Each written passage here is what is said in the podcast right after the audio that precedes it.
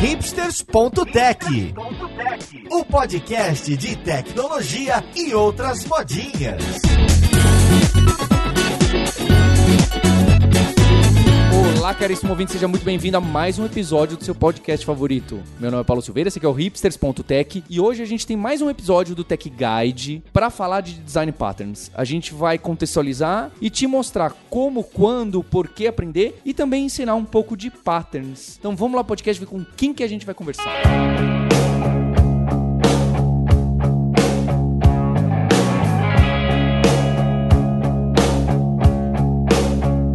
Para essa conversa eu tô aqui com o Daniel Hartz, lá da Hard Developers e streamer da Twitch e dev backend. Tudo bom com você, Daniel? Salve, Paulo. Espero conseguir aí trazer um pouco de, de conteúdo e conhecimento para vocês hoje. E vamos lá que esse assunto é extenso, cara. Diretamente da Escola de Programação da Lura, a gente tem aqui a Juliana Moazei. Tudo bem com você, Juliana? Tudo bem, Paulo? Tudo bem? Todo mundo que está nos ouvindo e espero aí que a gente consiga contribuir para o tema. Também estamos com o nosso Mário Deve Soltinho. Fala, Soltinho. E aí, Paulo, belezinha? Eu tô aqui para dizer que você que tá ouvindo sabe algum dos patterns que a gente tá aqui, vocês não sabem o nome dele. E nosso guerreiro Maurício Bobó Linhares, diretamente das férias. Estamos aqui atrapalhando as férias do Linhares. Fala, Linhares. Opa! Olha, ó, quem não sabe todos os patterns de pós sateado não é dev de verdade. É verdade esse bilhete. Começamos bem. Mais um episódio aqui do techguide.sh. Linhares de férias férias, soltinho em Caraguatatuba, eu com três crianças no quarto, e estamos aqui para falar desse assunto que tem muita gente exatamente nesse estado que o Linhares falou. Tem muita gente aí tentando implementar todos os design patterns ao mesmo tempo na mesma classe, no mesmo arquivo. E não é à toa que patterns é um card que aparece ali no Tech Guide. Então o Tech Guide é esse projeto que a gente está tocando, que todo mundo que está aqui nesse podcast já participou em vídeo, em áudio, para mostrar para você uma das possíveis escolhas que você pode ter no caminho quando você está estudando back-end em PHP, back-end em Java. O que, que é importante? É claro que depende muito do seu contexto, da empresa que você trabalha. Tem vezes que você caiu de paraquedas, você está tendo que ser empurrado goela abaixo de alguns patterns. Mas, numa situação ideal, condições normais temperatura e pressão, existem caminhos que parecem ser mais interessantes de aprendizado. E é justo isso que o patterns tem um papel importante, porque às vezes ele aparece de um jeito completamente atropelado. As pessoas começam a programar ou a desenvolver e começam a enfiar patterns e outras coisas, não é? Microserviço, que já foi pauta, e outras coisas dentro do sistema sem muito critério, simplesmente porque é muito usado, simplesmente porque parece como algumas pessoas falaram, até a tradução, não é? Padrão, não é? As pessoas acham que é padrão do tipo, é um padrão, todo mundo tem que usar assim. Não é, padrão é porque é algo que aparece repetido, não é? Como no padrão da camiseta xadrez. É um padrão que se repete em alguns lugares, não quer dizer que todo mundo precisa usar camiseta xadrez. Então eu queria que vocês colocassem como que eu pego os primeiros patterns, como que eu tenho o primeiro contato com pattern para trabalhar projeto, estudar, compreender e pensar se eu aplico ou não. Porque acho que justo a grande crítica que a gente quer todos aqui, né, que queremos fazer é tomar cuidado para não enfiar isso de qualquer jeito em todo lugar. Bom, posso começar falando que patterns principalmente é uma parada que os iniciantes em si, eles vão aprendendo sem saber. Então, eu posso dizer por mim mesmo que eu já fazia muito desses padrões dentro de um projeto, mas eu não sabia. Porque geralmente, se você está trabalhando em uma, em uma empresa, uh, você segue o padrão de código daquela empresa. O, o, seu possível sênior, o seu possível pleno, ele revisa o seu código aplicando esses padrões. Então, para a pessoa que está iniciando e está já começando em um, em um, projeto, ela sempre vai estar tá recebendo um code review, mas não necessariamente ela está sendo explicado do porquê que ela faz isso. Eu acho que o primeiro pattern que todo mundo deveria conhecer é o strategy. Eu não sei se galera possivelmente, por favor, já pesquisem sobre. Mas, mas resumidamente, é você segregar um pouco das suas regras de negócio e você ir adaptando ela baseado no que você precisa. Vamos dizer que a gente tenha um método de pagamento. Você implementou um método de pagamento no, na no seu app e esse método de pagamento não está mais servindo para você, mas você ainda vai usar ele para algumas outras coisas. Mas só tem um fluxo de, de, pagamento, de pagamento em si. Agora você quer colocar mais um método de pagamento. Só que você só tem um fluxo. E esse fluxo você vai ter que fazer um if. Por exemplo, você tinha um PayPal, agora você tem o PagSeguro. Você vai ter que fazer um if, fazer todas as, as instâncias em si, lá dentro do seu controller, do seu service em si, e você não segregou isso. Ou seja, essa classe vai ficar gigante. O strategy vem para você começar a segregar toda essa parte de coisas que são parecidas ou que eles têm o mesmo intuito, né? O mesmo mesma família de algoritmos em si, e você vai colocar em classes separadas e só vai chamar eles quando você precisar. Então, você começa com isso. Você começa levando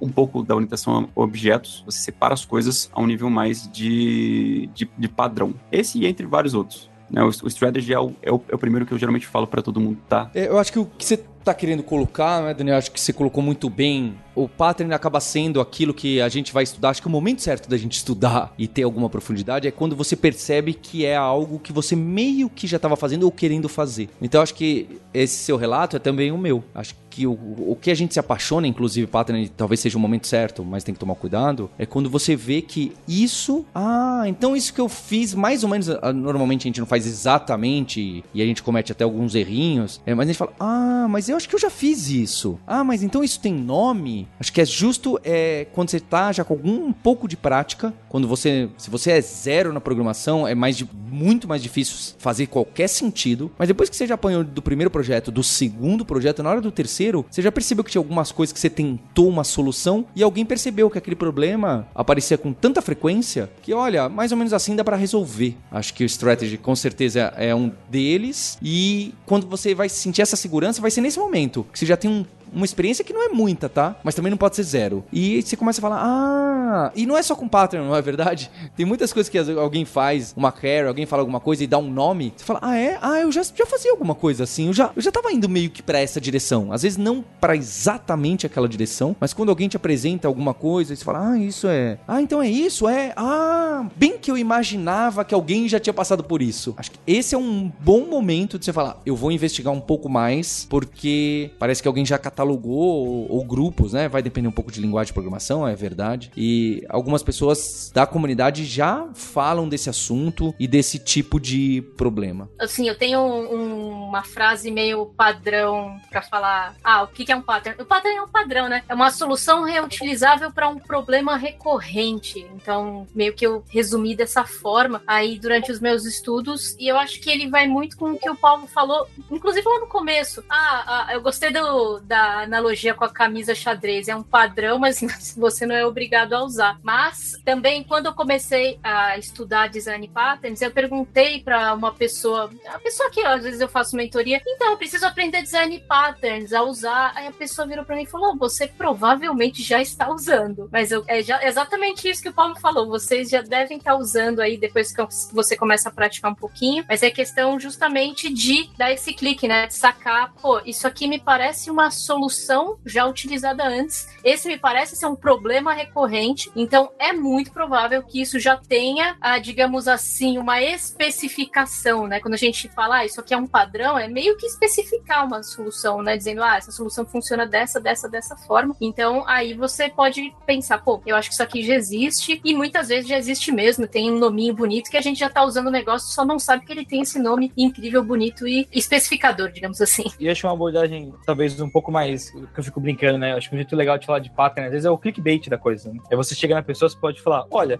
esse aqui é o strategy. Ou você fala: ó, você vai reduzir absurdamente a quantidade de ifs no seu código. Acho que às vezes trazer a, a, a solução ali na hora de apresentar pra alguém ajuda bastante. E eu até gosto, talvez, mais dessa abordagem do que falar que, ah, isso aqui é um pattern, ou falar que, ó, essa aqui é uma solução. Porque realmente, né? Tipo, ela é uma solução pra um determinado tipo de coisa. E uma vez que você aprende o cenário que encaixa, fica mais fácil de você reproduzir, né? Então, o Daniel trouxe, o, trouxe o, o caso de trabalhando com classes e tudo mais, né? E no JavaScript, pela flexibilidade que a gente tem na hora de criar objetos e tudo mais, acaba que de um jeito transparente você faz estratégia o tempo todo, você só não tá se dando conta ali muitas vezes. E aí tem outros patterns que eles são um pouco mais, mais robustos, assim, né? E tem alguns que são específicos até de, de, de framework, né? Então, por exemplo, no React lá atrás, ele tinha um que, boa parte dos patterns de React, quem deu o nome foi o Can't See Dots, que eu chamo de não posso ver pontos, mas o nome dele é escrito Can't See Dots. E classifica algum que é, por exemplo, ah, é o Function as a Child, que aí é você passar o children do React como se ele fosse uma função, para você poder receber a injeção de dependência dos valores. Mais pra frente acabou surgindo um que era Compound Components, onde você descreve como que você quer que as pessoas usem um componente no jeito mais declarativo e por debaixo dos panos você pega essa declaratividade e converte para o que seria. Então você consegue fazer a pessoa ter um jeito mais fácil de criar um gráfico ou um formulário ou até mesmo um carrossel numa página, algo do gênero assim. E aí ele reparou que para vários códigos ele estava usando essa mesma abordagem, né, de querer letras é algo mais declarativo, enquanto por debaixo do tapete ali, pra, pra quem não tava usando, tinha um monte de coisa maluca acontecendo, fazendo uns, uns filtros, uns redutos malucos ali por debaixo dos panos. Então, é, é legal, acho que se- sempre tenta atre- atrelar na solução também, né? E aí eu já trouxe alguns casos mais de front aqui, quero ver alguns que marcaram vocês aí também. Eu, eu vou dizer a vocês que eu tive uma experiência completamente diferente. Eu vi Design Patterns na faculdade ainda, na época que a gente tava. Acho que foi no mesmo período que a gente viu orientação a objetos. Puxado, hein? Puxado. Eu não tive esse momento de ver depois, né? Eu, eu tive a apresentação, os padrões do projeto primeiro, né? E, e para muitos, e, e eu, eu não via. Acho que na época eu não, eu não tinha muita visão de onde é que essas coisas encaixavam. Tinha alguns que eram mais fáceis, que a gente tinha exemplos mais próximos, né? Mas tinham muitos que eu não, não tinha muito entendimento de onde é que eles iam acontecer, até que eu comecei a ver os problemas. Eu, eu diria até que, para mim, essa experiência terminou sendo mais legal porque conseguia ver a aplicação dos padrões, né, no ambiente que eu estava trabalhando. Então lá, lá no meu, no meu primeiro emprego, eu via, ó, isso aqui, aqui o que está acontecendo aqui é um strategy, né? O que está acontecendo aqui é o decorator, o que está acontecendo aqui é o iterator, né? Então eu, eu tive mais essa experiência de ver eles no mundo real, né? Eu sabia que eles existiam e eu via eles no mundo real lá dentro da aplicação, às vezes sem, sem usar o mesmo nome, né? Às vezes eles apareciam com nomes diferentes, mas eles surgiam ali dentro da aplicação e eu acho que isso me ajudou porque eu não precisava da explicação, né? Eu não precisava saber o que é que aquele padrão estava fazendo, né? Eu, eu sabia o que era estruturalmente o padrão, eu conseguia colocar ele no mundo real. E eu lembro que teve outro livro, né, na época que eu li também na, na, na época da faculdade, que era o, o Patterns of Enterprise Application Architecture, que, que é um livro do Martin Fowler que juntava muitos dos padrões do Javão da época, né, de como a gente escrevia aplicações web em Java e essas coisas e foi, eu achei Pra mim terminou sendo muito bom também ter essa experiência de saber os padrões antes de ver eles sendo utilizados, que quando eu vi as coisas dentro dos frameworks, da- das coisas que eu estava usando, eu já entendia o que, que era aquele problema. né? Eu lembro que na época que o pessoal estava falando, principalmente quando o pessoal estava falando o que estava acontecendo com Rails, né, que tinha um Active Record, que era um, um jeito completamente diferente da gente acessar banco de dados, né, comparado com as outras ferramentas que a gente tinha costume em outras linguagens, Pra mim foi um pouco mais fácil entender porque já era um padrão que eu já tinha visto, né? Já era uma coisa que estava lá no livro, a gente já tinha tido, eu já tinha visto a discussão, né? Quais eram as vantagens e desvantagens, então não era uma coisa que era surpreendente, né? Então eu acho que tem valor também a gente ter essa experiência anterior, né? De você conhecer o, o padrão antes de ver ele sendo utilizado, para na hora que você encontra ele, né? No, no, no mundo lá do lado de fora, você entende um pouco mais rápido o que está acontecendo na, na aplicação ali, né? Você, você vê aquele nome ali, quando você vê, ó, Active Record, você já sabe o que é aquilo ali. Você sabe o que é que tá acontecendo, quais são as vantagens, as desvantagens, onde é que dá certo, né? Quais são os problemas que você vai ter quando você tá usando aquilo ali. Então, acho que tem, tem valor também a gente ter essa experiência anterior de conhecer o pattern primeiro, né? Antes de, de você mesmo escrever o código que vai fazer uso ou vai implementar ele também. E eu acho que é interessante que vocês colocaram aqui, especialmente o, o Soltinho com o mundo de front-end, que pra mim fica mais distante, que tem padrões que são mais específicos por linguagem, por plataforma, se é front, se é back e etc. E aí eu tava fazendo uma associação de como o Soltinho colocou, parece que os padrões são meio que macetes, é um combo de como você utiliza o código e como você concatena funções, às vezes classes, dependendo ah, da sua linguagem, pra resolver um problema, né? Como que você eh, mata aquele chefão, correto? Olha, encontrei esse chefão aqui. Ah, quando é esse chefão é assim, ó. Esquiva, esquiva, pula, porque senão vai acontecer isso depois lá na frente. Se você usar o especial antes, vai, vai se complicar depois.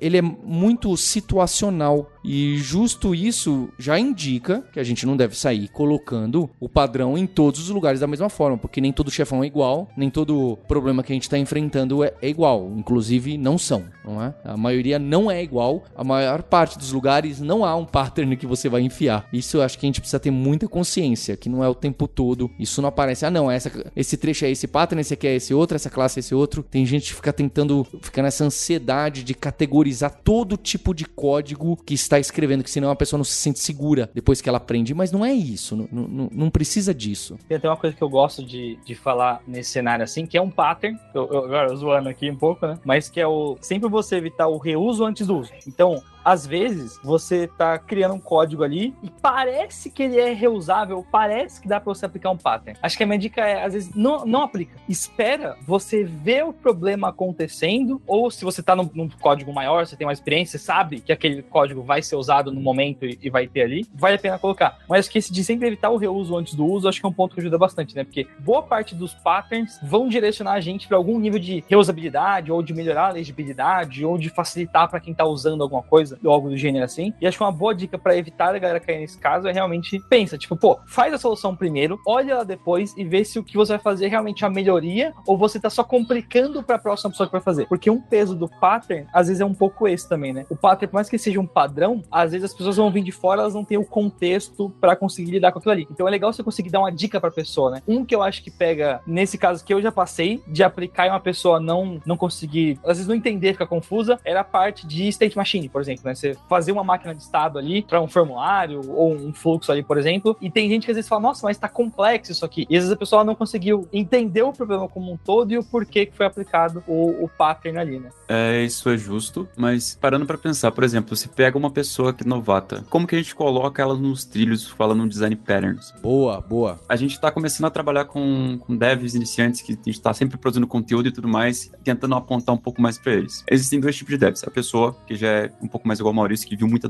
da teoria a hora que chegou lá, deu muito certo, e tem pessoas como eu que, mano, eu só consigo entender se eu ver um negócio pronto, codado, tipo, com várias variações e, e, e, tudo mais. É bem raro quando eu entendo algo que não envolva código, o que é bem preocupante, inclusive. Mas para mim, eu acho que é muito mais interessante dar os dois contextos, logicamente, né? Inclusive já citando aqui o famoso Refactoring Guru, que é onde a gente pesquisa tudo e tem uma base bem legal sobre os, os, os, os design patterns. Uh, dá uma base para a pessoa ler e a partir disso você tenta mostrar onde que isso é aplicado e o porquê. Essa é a parte um pouco mais complicada, porque tipo, as pessoas às vezes podem demorar um pouco para poder entender as coisas e né, tratando de, de, de, de empresas, a, a, gente sabe que é um negócio complicado. Isso também eu tava comentando até ontem, porque, por exemplo, eu gosto pra caramba de ficar estudando coisas aleatórias. Design patterns é uma delas, algumas vezes eu faço algumas POCs para poder fazer para fazer para fazer acontecer. Só que na maior parte do tempo eu não consigo exemplos concretos. Era só é só exemplos tipo, mano, como usaram, como criar uma casa. Ah, você vai usar tipo um builder para poder montar uma casa. Mano, me dá mais contexto da vida real, por favor, tá ligado? Às vezes o contexto código não é tão, não é tão legal assim. E também é um conteúdo muito escasso sobre esse assunto, pelo fato né, de ser um, um, um conteúdo um pouco mais, mais avançado. Então a gente não acha muito, tanto em, em português quanto em, em, inglês. E às vezes o, o, conteúdo que é realmente bom é pago, fica um pouco complicado. Assim, falando sinceramente, você considerou, pô, não consigo aprender, é, é, capturar um bem um conceito se não tiver o código, você considera isso um, um problema? Eu não acho um problema, tá? Porque cada pessoa tem a sua forma de aprender, né? A gente trabalha com educação, a gente vê bastante isso. Então, eu acho quando a gente se envolve muito em aprender coisas, a gente descobre o nosso método, né? Não tem problema nenhum nisso. Sobre exemplos, eu também sou assim, eu, eu, eu, eu trabalho muito com exemplo. E eu tenho um livro, eu gosto muito de livro, né? De programação. Tem gente que dá melhor com vídeo. Eu gosto de vídeo também, mas eu acho que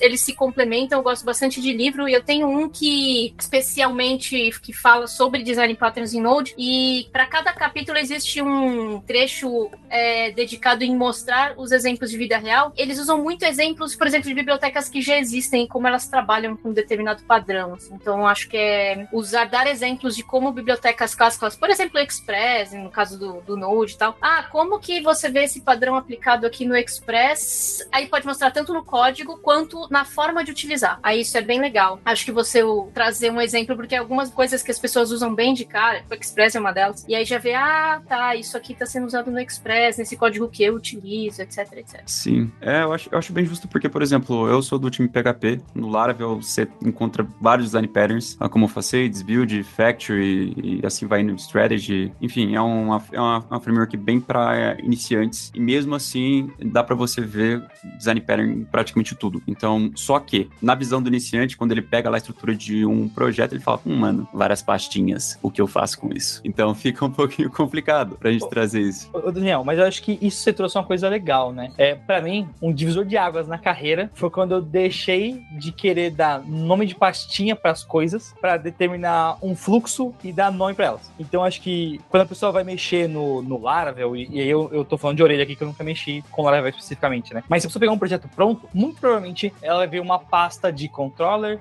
uma pasta que vai ter um model, uma pasta que vai ter um connection, um, um, arquivo, um connection factor, uma coisa assim. Então acho que uma coisa que eu super indico para quem tá aqui agora, nesse exato momento, é tentar ir trocando um pouco de. Não trocando só das pastas, mas tipo, se você vê uma pastinha, tenta procurar o porquê daquele nome. Então, por que, que a galera chama de controller? Por que, que tem o tal do MVC? Por que, que chama isso aqui de view, sabe? Eu acho que você ter mais contexto para a própria pessoa, né, do o que, que é a coisa, acaba até dando uma liberdade para ela de ir além um pouco dessa estrutura padrão de pasta. Eu acho que uma verdade universal é que nenhum lugar usa a mesma estrutura de pasta do seu projeto. Então, o seu projeto pessoal vai estar de um jeito, o projeto da empresa vai estar de outro, aí o projeto que usa arquitetura hexagonal tá usando um outro forma ali. Mas acho que uma vez que você entende quais são as camadas que você tem na aplicação e o que você quer fazer com o seu software, ah, eu quero fazer um cadastro. Então, beleza. Então, eu vou receber o dado do usuário, que ele vai vir da rede, ele bate no meu controller, do meu controller eu posso mandar para um service, ou eu posso já fazer a persistência dele direto ali. Acho que uma forma legal de olhar é isso, né? Dado o fluxo de informação, como que você dá nome para as coisas, e aí como vai ficar as pastinhas, acaba virando meio que um detalhe de tudo ali. Porque você tem contexto na sua cabeça do porquê que você tá criando aquilo ali, sabe? E eu acho que é, é uma dica super válida pra quem tá começando e foi uma coisa que eu busquei muito durante o Neighbor, assim, sabe? Tipo, o porquê que a gente chama isso aqui disso aqui. Justo. Inclusive, o assunto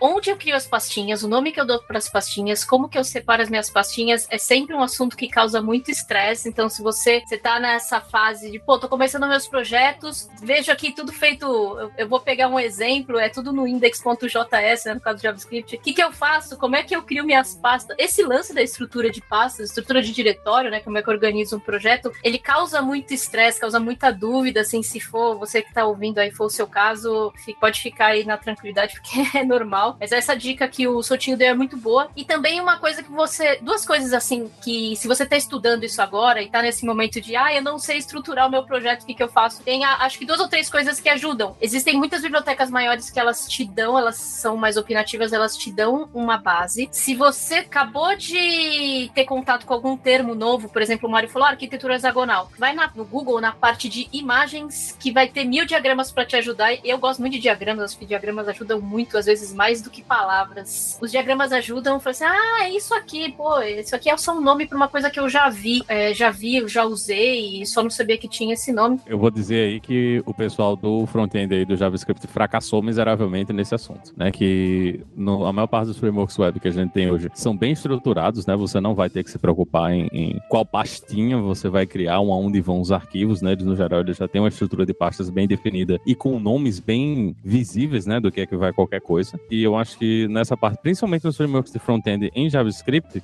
veio essa coisa de, ah, vamos dar liberdade, né? Que parece que é uma coisa que veio também do Java, né? No Java também é um cabaré, todo, todo mundo joga os eu arquivos aonde quiser. Liberdade, Linhares. Vou deixar né? claro que eu sou contra essa liberdade. É, é, é terrível para quem tá começando, porque você está se preocupando com uma coisa que tem valor zero, né? O nome das pastinhas, aonde vão estar as coisas do seu projeto, o valor disso é muito pequeno. Se cada projeto que você tem vai ter a sua própria estrutura de pasta, você vai arrancar todos os cabelos da sua cabeça para entender todos os projetos, né? Quando é muito mais fácil quando o framework ele obriga você a usar uma estrutura específica, né? Tem as pastinhas, o nome das coisas, onde é que as coisas ficam e principalmente explicando o que é que é cada uma dessas coisas. Eu acho que, que eu sempre gosto de falar do Ruby aqui porque eu acho que o, o, o Rails foi o pai dessas coisas todas, né? Foi ele que trouxe essa ideia de forçar a ideia de convenção em vez de configuração, né? Você não dá liberdade para a pessoa pensar, você já obriga ela a trabalhar de um jeito, principalmente para quem está começando, é muito bom, né? Então, se você tiver a oportunidade de começar com um frameworkzinho que já tomou essas decisões para você e que você pode usar essas coisas diretamente, é muito melhor, né? Você usar um framework que obriga você a usar uma estrutura específica, né? Em vez de você ter que ficar inventando essa estrutura da sua cabeça, porque você não tem nem entendimento ainda de o que é que deve ser estrutura, né? Então é melhor você pegar uma ferramenta que já tomou essa decisão para você, né? Já diz o que é que você vai fazer e já explica o que é que são essas camadas, né? O que é que vai de código em cada um desses pedaços para ficar um pouquinho mais, mais simples de você começar a trabalhar. É, eu...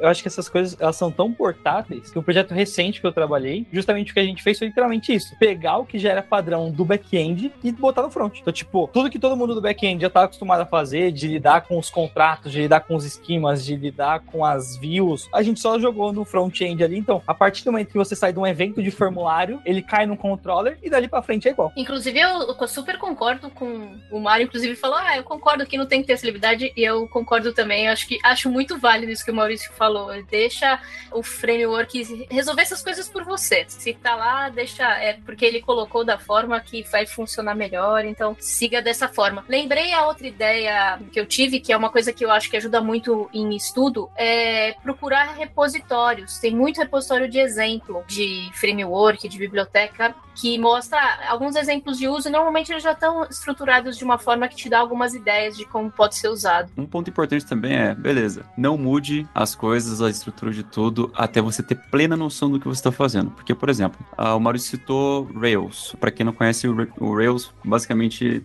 ele trouxe o Laravel para o mundo, né? O Taylor, ele, ele fez o Laravel todo baseado em Rails. Essas convenções que ele comentou também são todas lá. É, se você tentar mudar alguma coisa dentro ali, sem especificar muito, é, muito como você quer fazer isso, o Laravel simplesmente te breca. Então, você tem que seguir. Mas, existe a possibilidade. Eu não lembro, não sei, eu, eu li muito pouco sobre Rails, mas o Laravel ele foi tudo, foi inteiramente criado numa aplicação MVC, ou seja, Model View Controller. Então, a base dele depois vem as outras, várias outras camadas que, é, que tem tem por, é, por, é, por, é por padrão. Mas caso você queira sair desse MVC, né, do famoso MVC, você vai ter um leve probleminha. Não que isso seja uma parada que vai te, te dar muito problema pro, é, pro, é pro futuro. Muito pelo contrário. Às vezes, o jeito que a framework ela foi planejada para você, com os designs dela, e tudo como tá lá naquele dado momento, ela vai ter um, um, limite. Você vai fazer um projeto, você vai planejar um projeto, ok, você vai escalar o projeto até dado momento, e vai dar um momento que fala, ok, o MVC já não, já não me serve mais, vamos tentar uma outra coisa. Mas para tentar outra coisa, você precisa ter plena noção do que cada parte do seu sistema faz, o que cada design pattern implementa e como você vai reimplementar isso em uma outra arquitetura. Vide um DDD da vida que é do mãe Driving Design. Então, tem que beleza, você no começo não troque nada, entenda. Depois comece a fazer os seus experimentos.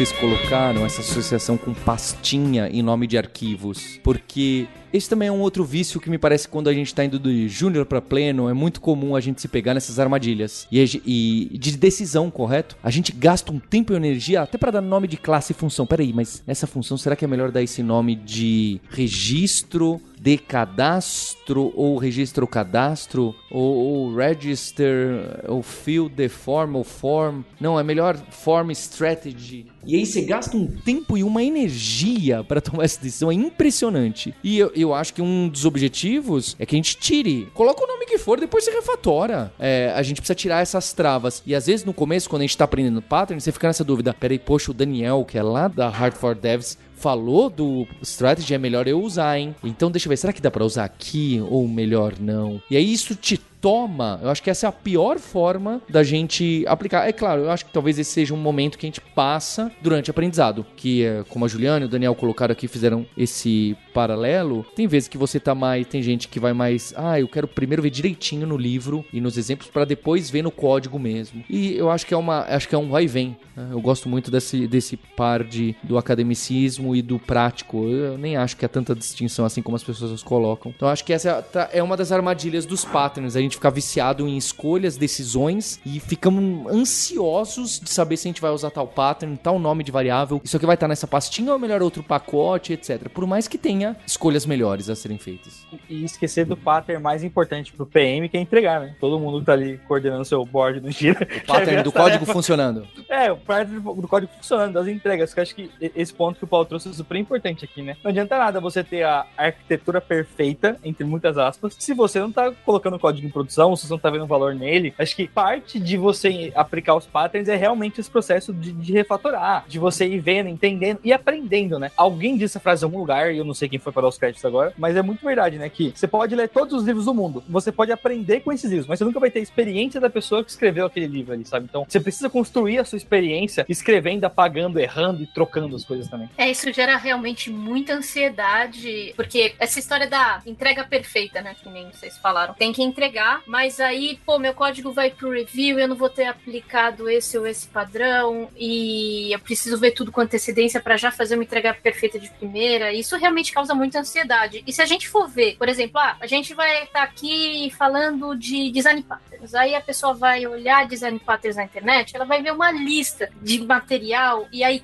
todo, por exemplo, sei lá, Node, todos os design patterns do Node, não sei o que. Ai, caramba, eu preciso decorar tudo isso aqui para saber usar quando for hora. Então, realmente, gente, dá para dá para dar uma dá para dar um, ali uma palpitação mesmo, mas acho que é bem essa, esse balanço. Vamos vamos entregar, vamos pedir os code reviews é, sem tentar fazer coisas coisas perfeitas de primeira e realmente, como já falaram aí, ver quando que você vai precisar aplicar, como o Soutinho falou, é, é, não tenta fazer o reuso antes do uso. E a gente sabe que talvez, talvez, bem talvez, essa refaturação nunca aconteça. E, e, é o caso clássico de se o arquivo não é mexido há um ano, que bom, ele tá dando dinheiro há um ano e você fechou. Exato.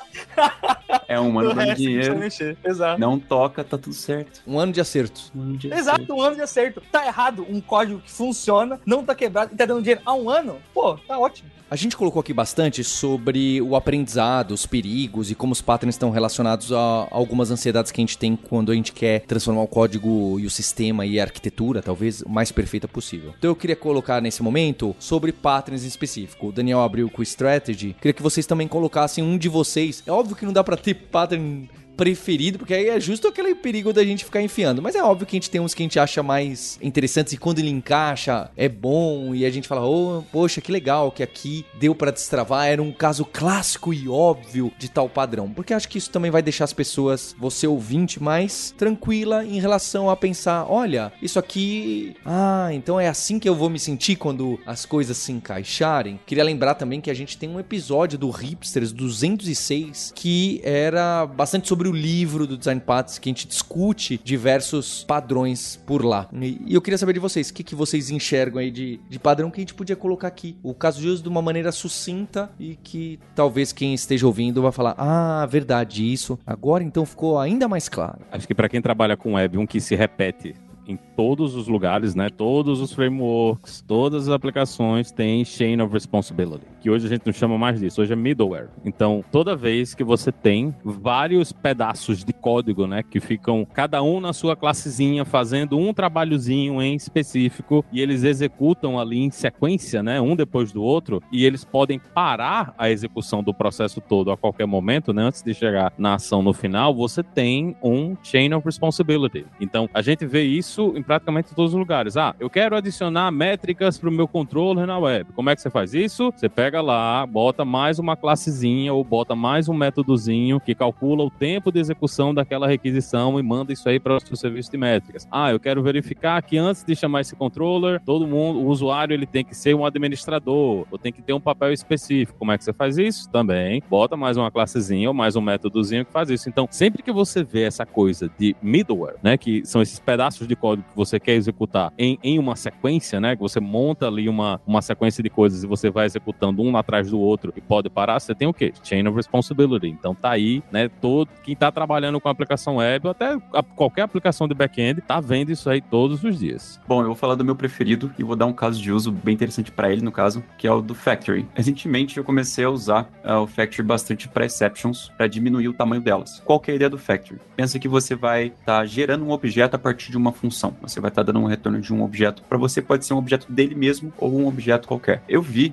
um tutorial, acho que no começo do ano, sobre um um jeito de você deixar suas exceções mais limpas. Que era basicamente você criando dentro da sua exceção um método estático que retornava ela mesma. Só que o nome do método dava um pouco mais de contexto para o que você precisava. Então, a string que vai estar tá voltando na sua exceção, o status code, ou tudo já está pré-definido lá. E você só vai dar um throw nessa função estática, que vai retornar a sua uma nova instância dessa sua exception. Eu achei isso maravilhoso. E desde então, minha vida com o Factory mudou. E ele virou meu preferido. Boa. E, e na sequência de, de preferidos aí, um que eu gosto bastante é do Decorator. Então, sei lá, quando você trabalha com Java, com outras linguagens, normalmente você tem uma estrutura de, de annotation, né? Que você pode, em cima de uma classe, de um método, você botar um arroba e você adicionar mais comportamento àquela coisa aí. Então, você diz que esse atributo ele precisa ser um string. Então, só de botar essa declaração ali em cima, você está validando ele. Mas eu gosto da parte do decorator, do jeito que eu mais uso no, no front ali, para quando, por exemplo, você tem uma, uma tela da sua aplicação e aí você quer que essa tela ela tenha segurança, ela tenha o template padrão de página e ela tem algumas outras regras que são mais gerais, assim. Ou você quer,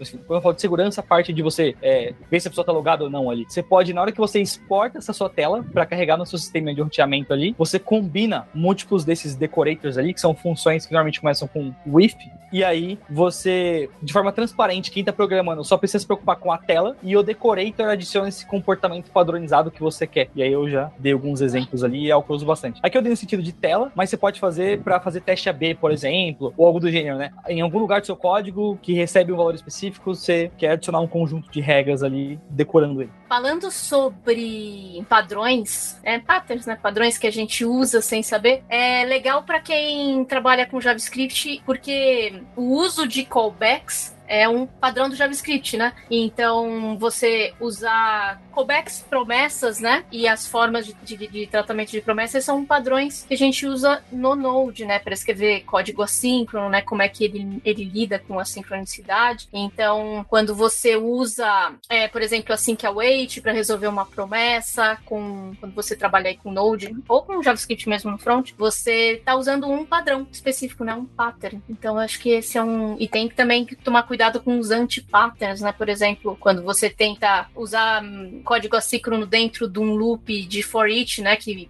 enfim, não vai funcionar como você imagina. Então, esse é um caso... Porque, assim, por exemplo, a factory pattern decorator, né? Que é, é você, você vai ver um pouquinho mais pra frente. E, por exemplo, o Factory, que o Kinex, né, que é um, um query builder bem usado no Node, ele usa internamente. Então, é, às vezes você usa sem saber, sem ver, né, os seus, as, as libs que você usa, eles, elas aplicam isso. E, no caso, você pode estar usando já alguns padrões de forma natural, né? E aqui eu acho que vocês colocaram muito bem de, da forma que a gente aplica, né? Qual é o problema que vocês tinham.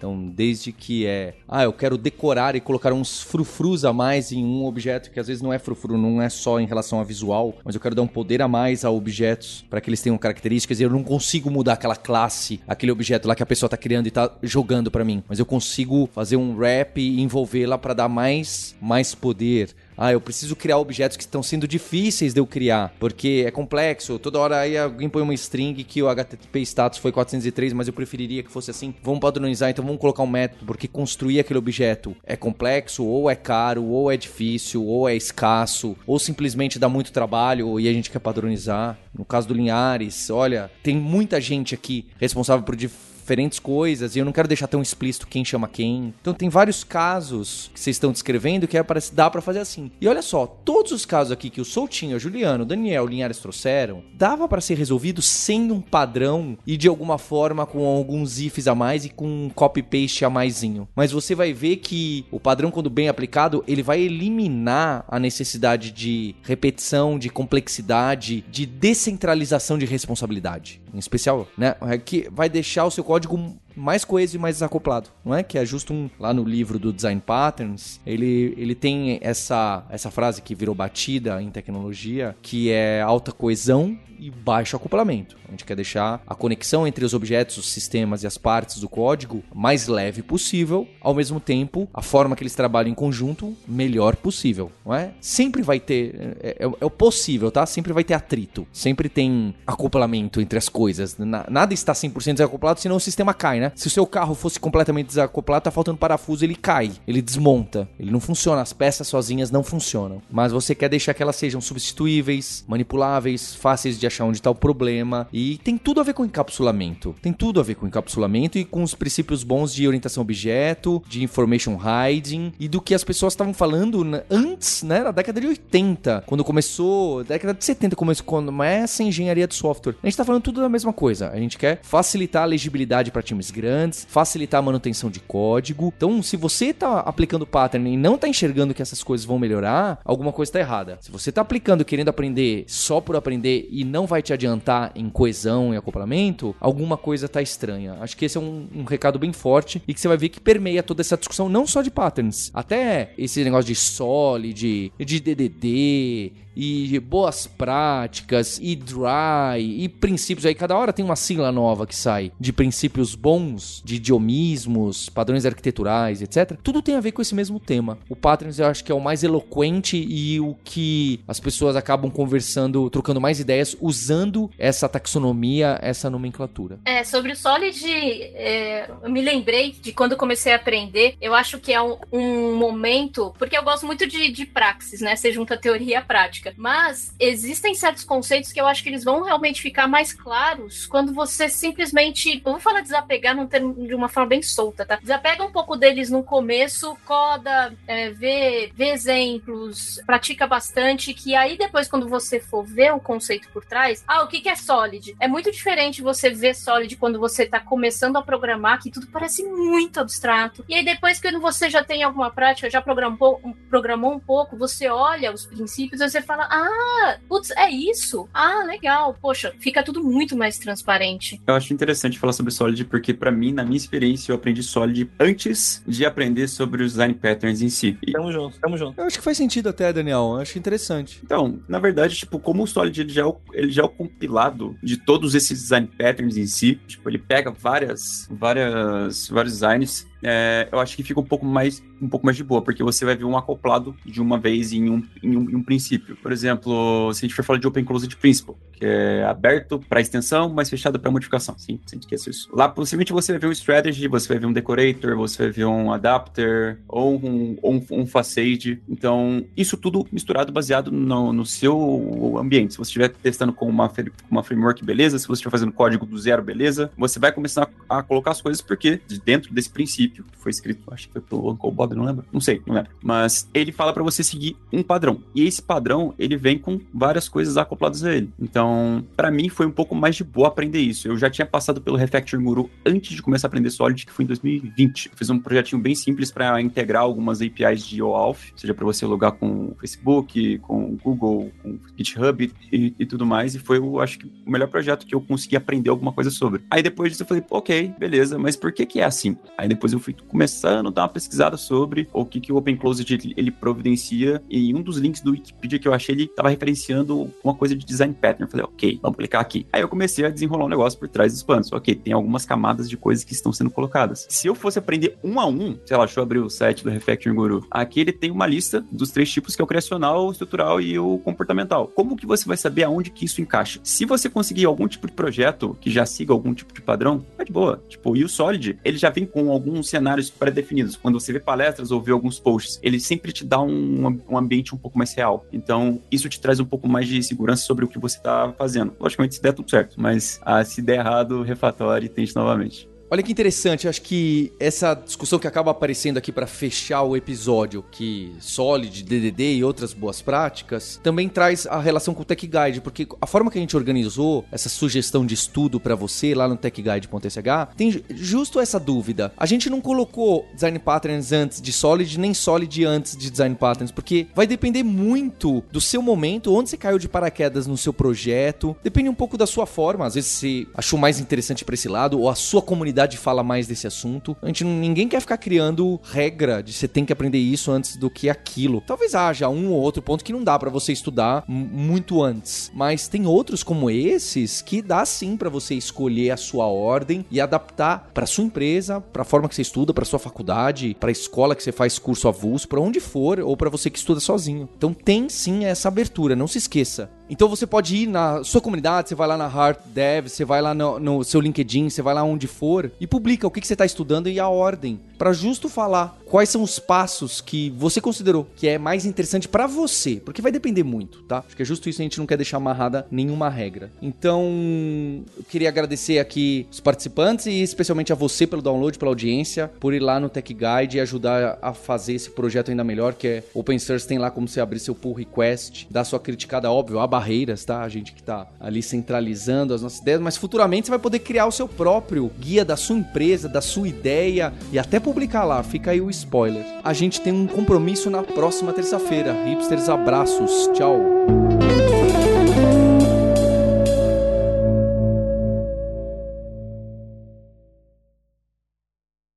E se você quer se aprofundar nesse universo de nerds, hipsters e devs, pessoas com paixão por tecnologia, o Alura Verso não se esqueça de se inscrever na melhor newsletter de tecnologia, mercado de trabalho e aprendizagem que tem, que é alura.com.br imersão. Totalmente gratuito. Eu escrevo uma vez por semana uma mensagem tirando todos os ensinamentos que eu tive no nosso universo de podcasts, de YouTube, de conteúdo, artigos, e comunidade científica. Então, eu estou esperando você nessa newsletter. Inscreva-se hoje. E eu aproveito para pedir para você indicar esse episódio para algum amigo, alguma amiga que você sabe que vai fazer diferença, vai inspirar, vai trazer uma investigação sobre o assunto.